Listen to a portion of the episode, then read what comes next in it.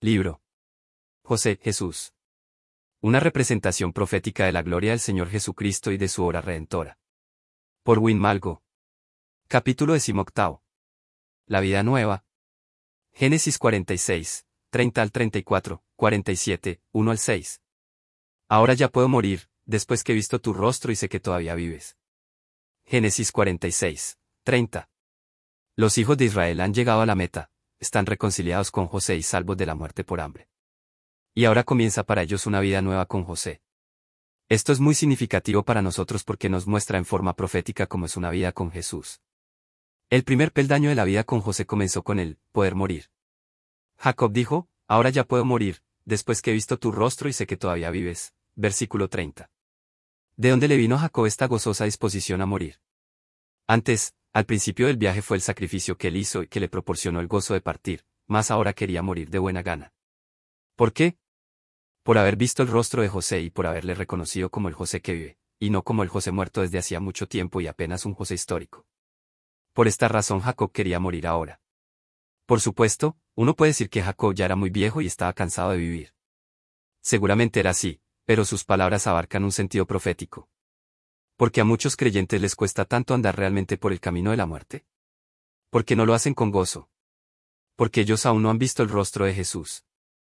Aún no han conocido a Jesús realmente. Tenemos distintos ejemplos bíblicos respecto a esto. Por ejemplo, Esteban delante del Sanedrín. Pero Esteban, lleno del Espíritu Santo, puesto los ojos en el cielo, vio la gloria de Dios, y a Jesús que estaba a la diestra de Dios, y dijo, He aquí, veo los cielos abiertos, y al Hijo del Hombre que está a la diestra de Dios. Hechos 7, 55 al 56. Tras haber visto esta gloria de Jesús, muere de buena gana. Pedro, ese hombre dichoso de vivir, se deja clavar en la cruz dócilmente después de haber visto la gloria del Señor y después de haberlo conocido como el Salvador que perdona. El anciano Simeón había esperado al Mesías durante tanto tiempo, y luego le ve, le toma en sus brazos y dice, Ahora, Señor, despides a tu siervo en paz, conforme a tu palabra, porque han visto mis ojos tu salvación. Lucas 2, 29 al 30. El ver a Jesús y conocerle quita toda atracción de la vida propia. Pero, ¿a qué se debe que lo conozcas tan poco en espíritu?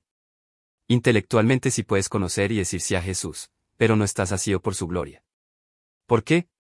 La Biblia da la respuesta, todo aquel que permanece en él, no peca, todo aquel que peca, no le ha visto, ni le ha conocido. 1 Pedro 3, 6. Si tú no quitas de tu vida el pecado, no verás a Jesús, y estás forzado a ver todo de un modo carnal. Nuestra generación se va alejando cada vez más de la realidad de Jesucristo. Jesús ha llegado a ser el gran desconocido de nuestro siglo.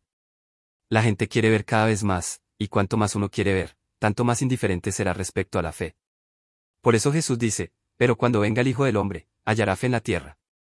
Lucas 18, 8, Pedro habría muerto en el año 64 después de Cristo durante la persecución de Nerón. Él dio su testimonio de la siguiente manera, porque no os hemos dado a conocer el poder y la venida de nuestro Señor Jesucristo siguiendo fábulas artificiosas, sino como habiendo visto con nuestros propios ojos su majestad. Pues tengo por justo, en tanto que estoy en este cuerpo, el despertaos con amonestación, sabiendo que en breve debo abandonar el cuerpo, como nuestro Señor Jesucristo me ha declarado. Segunda Pedro 1, 16, 13 al 14, el segundo peldaño de la vida con José fue, ser despreciado. José les advirtió a sus hermanos que dijeran delante de Faraón que ellos eran pastores de ganado, y cuando Faraón os llamare y dijere, ¿cuál es vuestro oficio? Entonces diréis, hombres de ganadería han sido tus siervos desde nuestra juventud hasta ahora, nosotros y nuestros padres, a fin de que moréis en la tierra de Gosén, porque para los egipcios es abominación todo pastor de ovejas. Versículos 33 al 34. Once veces se mencionan en nuestro párrafo, Génesis 46, 32 hasta 47, 6. Las palabras, ganado, ovejas y vacas, pastor de ovejas, y hombres ganaderos. Podemos imaginarnos bien que los hermanos esperaban poder ocupar una posición destacada, ya que su hermano era protector de Egipto. Pero pasó justamente lo contrario. Si tú sigues a Jesús, entonces lee con atención las palabras acerca de tu vocación que se encuentran en 1 Corintios 1, 26 al 29, pues mirad, hermanos, vuestra vocación, que no sois muchos sabios según la carne, ni muchos poderosos, ni muchos nobles, sino que lo necio del mundo escogió Dios, para avergonzar a los sabios, y lo débil del mundo escogió Dios, para avergonzar a lo fuerte, y lo vil del mundo y lo menospreciado escogió Dios, y lo que no es, para deshacer lo que es, a fin de que nadie se jacte en su presencia. Muchos creyentes se olvidan de que ellos quieren seguir a aquel que fue despreciado y desechado entre los hombres. Isaías 53, 3. Ya que nació en un establo, envió el aviso de su nacimiento primeramente a pastores de ganado, el que menospreció el oprobio para poder llevarnos a la gloria. ¿Quieres unirte con este Jesús? Es tremendamente peligroso ser elogiado o tener mucha fama porque el camino en pos del Cordero es un camino lleno de deshonor y oprobio. ¿Por qué tuvieron que ser tan despreciados los hermanos? Porque sólo así pudo ser realizada su salvación y elección. Israel era el pueblo escogido. Dios ya en Egipto y a través de toda la historia puso una cerca alrededor de su pueblo, una cerca que mantiene lejos a los hombres. Si bien el antisemitismo por un lado es del diablo, por el otro el Señor se vale de él para aislar y guardar puro a su pueblo. Esta cerca tiene un mensaje importantísimo para nosotros. ¿En qué consistía, en aquel entonces, esa cerca entre Egipto e Israel? En ganado, ovejas y vacas.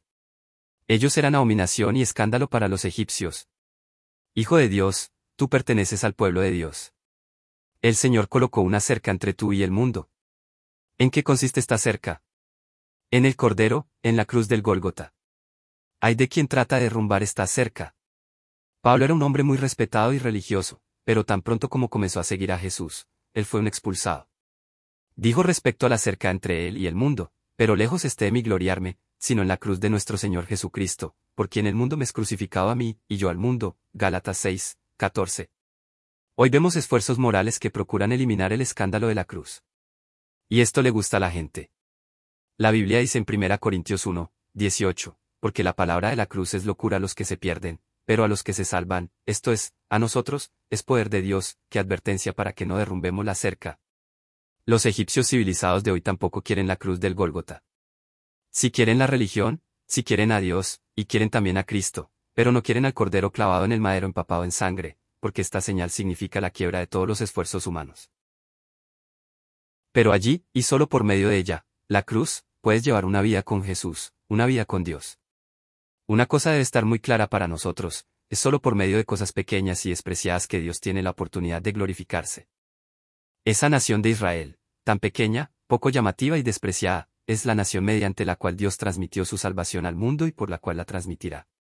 El Señor mismo tilda a este pueblo de gusano, no temas, gusano de Jacob, o vosotros los pocos de Israel, yo soy tu socorro, dice Jehová, el Santo de Israel es tu redentor, Isaías 41, 14.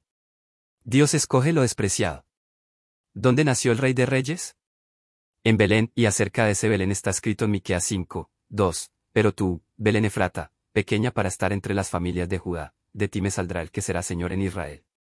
¿Quién era uno de los reyes más benditos en el Antiguo Testamento? David.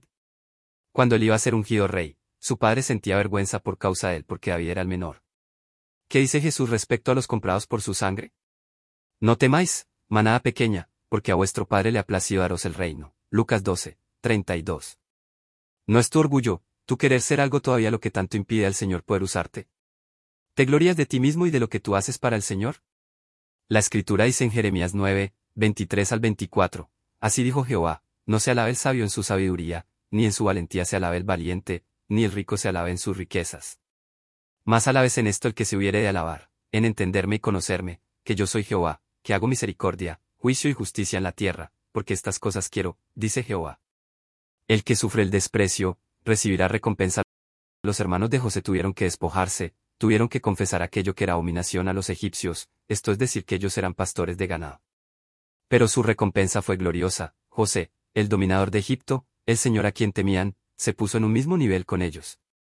Exteriormente eran despreciados, y José hubiera podido decir a Faraón, escuche, tengo aquí aún algunos refugiados que están esperando afuera. Seguramente les sobra un terreno para ellos. Pero José no actuó así, sino se puso en un mismo nivel con ellos, señalando hacia estos despreciados y diciendo, mi padre y mis hermanos, y sus ovejas y sus vacas, con todo lo que tienen, han venido de la tierra de Canaán, y aquí están en la tierra de Gosén. Y de los postreros de sus hermanos tomó cinco varones, y los presentó delante de Faraón. Génesis 47, 1 al 2. José los expuso delante de Faraón sin mácula. Esto nos recuerda a Jesús. Siente el vergüenza por tu causa y la mía delante de su Padre. Si has sido reconciliado con Él, Jesús no se avergüenza de ti. Está escrito en Hebreos 2, 11, porque el que santifica y los que son santificados, de uno son todos, por lo cual no se avergüenza de llamarlos hermanos. Allí se abre el santuario para nosotros los despreciados, y los egipcios orgullosos, autojustos y civilizados deben quedarse afuera. Allí Dios, el gran faraón, se inclina hacia nosotros, porque nos hizo aceptos en el amado. Por medio de José los hermanos podían ver a la gran majestad. ¿Cuál fue la primera observación de Faraón respecto a los hermanos? Dijo, Tu padre y tus hermanos han venido a ti, versículo 5. No veía otra cosa que está en ellos que le causara agrado, pero hasta aquellos fueran los familiares de José. Cuando tú estés en la presencia del Dios viviente un día, Dios constatará inmediatamente si tú has venido o no a Jesús, al José celestial, pues Jesús dice, Yo soy el camino, y la verdad, y la vida, nadie viene al Padre, sino por mí. Juan 14, 6. Faraón no se fijaba en los hermanos, sino en José. Veía a esos despreciados pastores de ganado a través de José y esto le bastaba. Dios no quiere verte tal como tú eres, pues si así fuera, estarías perdido, Dios quiere verte a través de Jesucristo, y esto le basta. Jesucristo nos ha sido hecho por Dios justificación, santificación y redención. 1 Corintios 1, 30. Las consecuencias de este hecho son impresionantes. Faraón primeramente les abre todo su reino. La tierra de Egipto delante de ti está, en lo mejor de la tierra habitará tu padre y a tus hermanos. Versículo 6. ¿A quién lo dijo Faraón? A José. Pero valía para sus hermanos. Y así José fue para ellos la puerta a todo el reino de Faraón. ¿En qué forma clara vemos aquí la imagen de Jesús? Jesús dice, Yo soy la puerta, el que por mí entrare, será salvo. Juan 10, 9. Allí la puerta abierta está, su luz es refulgente, la cruz se mira más allá, señal de amor ferviente. ¿O cuánto me ama Dios a mí? La puerta abierta está por mí, por mí, por mí, si quiero entrar así. El hombre que no tiene a Jesús, está delante de una puerta eternamente cerrada, pero el hombre que ha venido a Jesús, hace todo el reino del Padre le está abierto. Luego Faraón dijo, En lo mejor de la tierra habitará a tu padre y a tus hermanos. Versículo 6. ¿Por qué exactamente a estos pastores de ganado? Había realmente personas mejores, más nobles que ellos. Sí, pero ellos habían ido a José. El que viene al José celestial, a Jesucristo, el Hijo de Dios, recibe el mejor don de Dios y se regocija con Pablo. Bendito sea el Dios y Padre de nuestro Señor Jesucristo, que nos bendijo con toda bendición espiritual en los lugares celestiales en Cristo. Efesios 1, 3. Hijo de Dios, tú eres rico, indeciblemente rico en Jesucristo.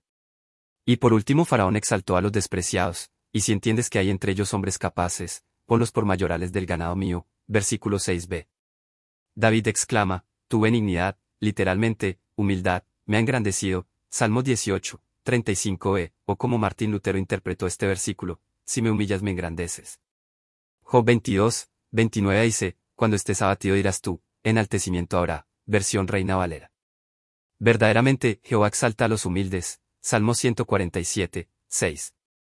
José había llamado a sus hermanos a humillarse delante de Faraón, y ellos lo hicieron, y luego fueron enaltecidos. ¿Por qué camino estás andando tú? ¿Por el camino que lleva hacia arriba o hacia abajo? El camino que lleva hacia abajo, a la cruz, el camino hacia la humillación, es alta hasta la altura más gloriosa, hacia Dios, ya que está escrito, porque habéis muerto, y vuestra vida está escondida con Cristo en Dios. Colosenses 3, 3. O eliges tú el camino hacia arriba, el camino del orgullo, del querer ser algo. Entonces este camino te llevará hacia abajo, a la eterna oscuridad. Por eso, humillaos, pues, bajo la poderosa mano de Dios, para que los exalte cuando fuere tiempo. 1 Pedro 5, 6.